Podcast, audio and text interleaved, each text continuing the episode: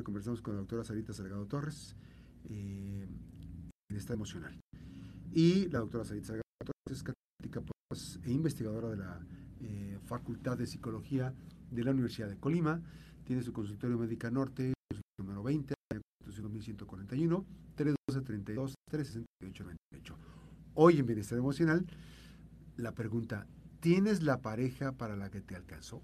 ¿Cómo estás, doctora? Muy, buenos días. bien, gracias muchas gracias, Max. Gracias a ti y a tu audiencia. Gracias por escucharnos. Bueno, la idea de para lo que te alcanzó tiene mucho que ver como, como si tuviésemos una especie de ahorro precisamente, y no es que obviamente vayamos a comprar una pareja, ah, pero finalmente es con los recursos que tenemos como para permanecer y de alguna forma relacionarnos con los otros. Todo esto está basado en los vínculos afectivos que formamos en una primera infancia que se llaman apegos, ¿no? Los apegos desde mucho tiempo atrás se han estudiado y tienen que ver con dos tipos, un apego seguro y un apego inseguro.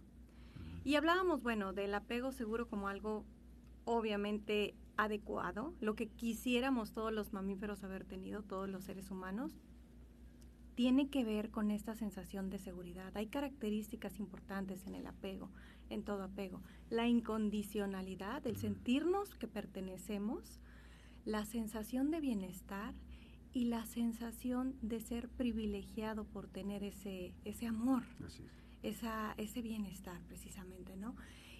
Y cuando se da un apego seguro, es seguro precisamente porque la mamá o el cuidador primario otorgó todas las necesidades básicas al pequeño, al menor, ¿no? Y eso le da la posibilidad tanto de explorar el ambiente como de relacionarse, vincularse. Entonces el seguro obviamente va a buscar un amor o una relación de pareja. Sí, compartir. en donde haya equilibrio, y finalmente haya reciprocidad emocional, que tanto hablan ahora los jóvenes, ¿no? O sea que si, si doy, espero que me den, ¿no? También ese afecto, esa, ese respeto y esa seguridad. En los apegos inseguros también hay divisiones. En el apego inseguro encontramos la persona con apego evitativo, ambivalente y desorganizado. Que son vertientes cada uno, sí. Ajá, y son diferentes y cada uno de ellos son ansiosos porque finalmente no se tiene el amor. En el evitativo, por ejemplo, fue el clásico bebé que no fue atendido y que la mamá se iba, ¿no? Evitaba, los dejaban llorar, lo que decíamos anteriormente, ¿no? Que no atendían sus necesidades. En el apego evitativo, las personas en la edad adulta sienten no merecimiento y buscan parejas precisamente que les den ese rango superficial, en donde no intiman más allá por un miedo al abandono, porque realmente en su marco contextual está que siempre van a ser abandonados. O sea, haga lo que haga, no soy suficiente porque no, no tengo ese amor que merezco, ¿verdad? Entonces, en el apego evitativo encontramos personas que no se comprometen. Desgraciadamente es así y generalmente pasan de una a otra y a otra relación sin tener una sensación de realmente afecta hacia el otro. Probablemente sí lo necesitan, porque todos los seres humanos lo necesitamos, el amor, pero no lo, no lo dan porque tienen un miedo profundo a ser abandonados una vez más, ¿no? En el apego ambivalente, en donde mamá estuvo, pero a veces no estuvo, pero a veces estaba, es clásico y a mí me suena súper complejo. De repente, ¿cómo explicarles a las mamás?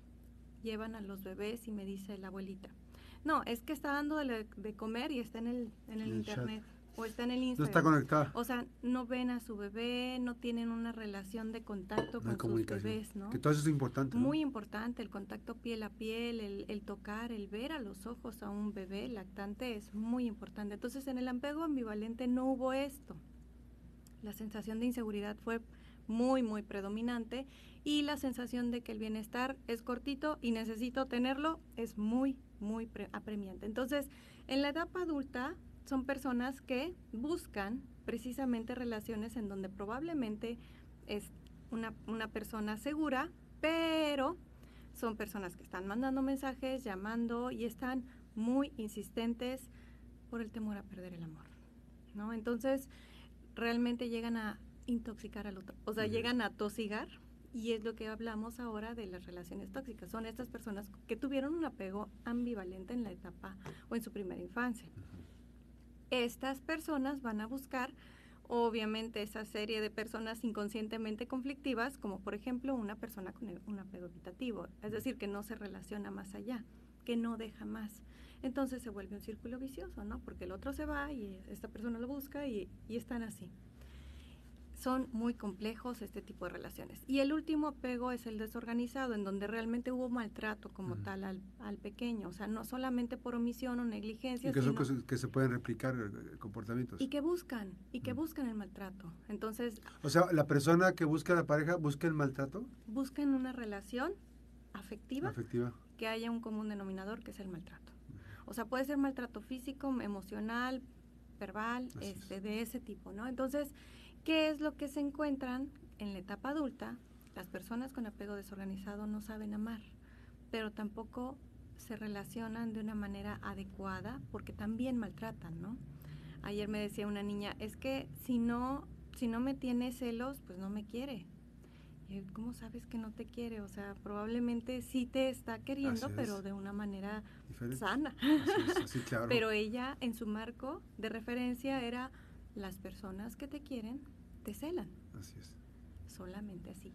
Sí, ahora, este, en este aspecto, ¿cómo darse cuenta que uno está bien o que está preparado uno? Justo este, ayer platicaba de eso con uno de mis hijos, que es la parte donde decía, bueno, este, hay que aprender a respetar, hay que aprender a amar, ¿no? Porque ya en la etapa adulta, cuando, cuando tengas la oportunidad de enamorarte, que llegue la persona indicada, pues entonces tú vas a entregar como tu persona, vas a entregarle a compartir con los demás, ¿no? Que es un tema muy difícil porque pues un niño de 11 años.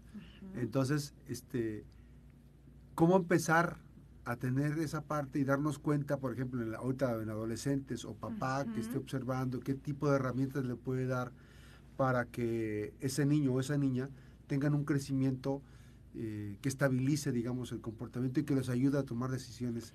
Eso básicamente, ¿no? El primer punto es el ejemplo. O sea, el ejemplo va a ser primordial.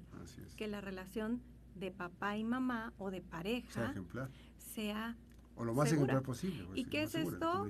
Que obviamente haya respeto, que no haya la necesidad de estar vigilando dónde está mamá, dónde está papá, o preguntas de que dónde estuviste anoche, o, cosas de ese estilo frente a los niños, obviamente, porque ellos lo absorben, lo ven y lo sienten que no haya esta ley del hielo, que precisamente ya habíamos comentado de eso, que es un tipo de maltrato, y que ellos aprendan de lo que ven. Ahora, obvio, vamos siempre, los padres vamos a decirles lo que esperamos, y en eso es probable que ellos se equivoquen, ¿no? Entonces, en la equivocación, ayudarles y decirles que es una oportunidad para aprender cada fracaso que tenemos los seres humanos es una oportunidad para aprender. Entonces, si nos damos cuenta que el niño o el adolescente se está relacionando de una manera posesiva con la, susodicha o la novia o la pretendienta, hay que decirle, ¿no? Hay que decirle, a ver, hijo, estás abusando porque estás llamándole a cada rato y eso puede atosigar a una persona, ¿no? Hostigarla. Así es.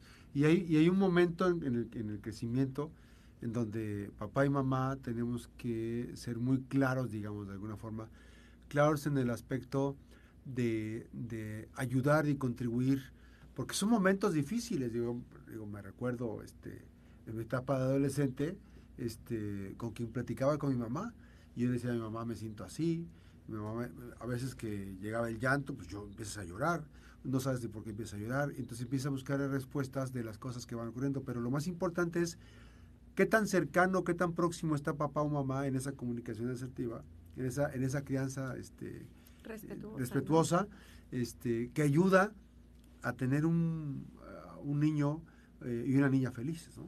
Exacto, no, sí es muy importante conocer en la crianza las estrategias adecuadas.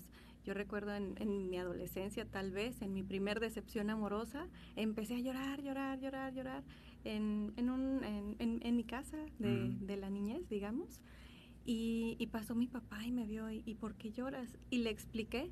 Me dijo, por eso. O sea, hay muchísimas personas más, este, no estás tan fea, casi, casi no, o sea, estás bonita, ¿qué pasa? Pero bueno, si el niño o la niña está emocionalmente en ese momento sufriendo, hay que, hay que escucharlos y evitar minimizarlos y obviamente a partir de lo que ellos nos digan, porque no nos dicen todo, ¿eh? Así es, muy básico. Escucharlos y decir, a ver, ¿y qué opinas? Sin juzgarlos, ayudarles a tomar decisiones, precisamente. Eh, sí, y hay un dato que, bueno, a lo mejor parece como terapia de papá, pero este, antes de ir a la pausa, estamos platicando con la doctora Said Sagado, Bienestar Emocional, sobre esta, este tema de pareja. Pero, por ejemplo, este, no hay que este, influir. Debemos entender que papá y mamá estamos para apoyar a los hijos. No tenemos que influir porque no son una extensión de nosotros, ¿no? De lo que, ¿no? Ese sería un completo error eso. Un completo error y un grave error sería también pensar que porque lo hicimos mal, ajá, como padres, porque finalmente nos equivocamos también, ellos van a tener esas secuelas. Hay que ayudarlos a darse cuenta porque se puede cambiar. Es decir, incluso a nuestra edad, el darnos cuenta que tuvimos un apego inseguro, ambivalente, la, la, la, nos puede ayudar a explicarnos el por qué ahora nos estamos comportando como nos estamos comportando. Entonces, en la crianza respetuosa también incluye el decirle, hijo, ¿sabes qué? Yo me equivoqué, tenía mucho trabajo, no me no había establecido mis prioridades. Sí, reconstruir esa parte. Ajá, pero sabes que tú eres una persona muy importante, perteneces a este sistema familiar, te amo y eh, estamos aquí para, para apoyarte, ¿no? Entonces, ¿qué es importante también considerar?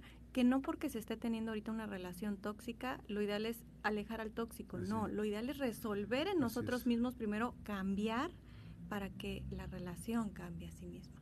Así es. Eh, platicamos en Bienestar Emocional con la doctora Sarit Salgado Torres. Vamos a ir a una breve pausa, nos quedamos en redes, en Max Cortés Pérez, en YouTube, Twitter y Facebook Live. Después de esta breve pausa regresamos. Eh, doctora, hay bueno, este, este caso específico sí me llama mucho la atención porque mm, el hecho de darnos cuenta o de estar advirtiendo el comportamiento del niño o de la niña, nuestro hijo o nuestra hija, eh, sí es importante hacer el abordaje. Porque tendría que ser, porque a lo mejor yo fui el ejemplo de mi hijo o de mi hija, ¿no? Exacto. No, y probablemente mis conductas como padres no llegaron hasta autolesiones. Pero mis conductas como padre fueron fumar o beber o incluso hacer algo lesivo para mí. Entonces mi hijo me observó y eh, por eso él está ahora teniendo unas conductas destructivas, autodestructivas, y en ello incluye las autolesiones, el cutting o incluso el iniciar con alguna alguna adicción. Alguna adicción de sustancias que, no. Este, que por cierto, eh, este tema de las adicciones, este, se están, alguien por ahí nos comentaba hace poquito que las adicciones está bajando el rango de edades se está haciendo más, más este juveniles, ¿no? Este, desgraciadamente el inicio está haciendo edades más tempranas y desgraciadamente el efecto en el cerebro mm, inmaduro es muchísimo más grave. Las secuelas son mucho más graves. Y bueno, en este caso específico es, es ir a terapia, tener una terapia de intervención. Claro, cuando estamos frente a un terapeuta, lo que hace la persona o el terapeuta en este caso es preguntarnos y al hacer una pregunta, nuestro cerebro tiene que elaborar una respuesta y empezamos a explicarnos el por qué nos comportamos como nos comportamos. Y al momento de elaborar la respuesta, obviamente caen muchos veintes. O sea, un terapeuta jamás nos va a juzgar, solamente nos va a hacer preguntas, preguntas. Es como el Pepe Grillo que está ahí para elaborar esta metacognición, le llamamos nosotros, o elaboración de una reflexión.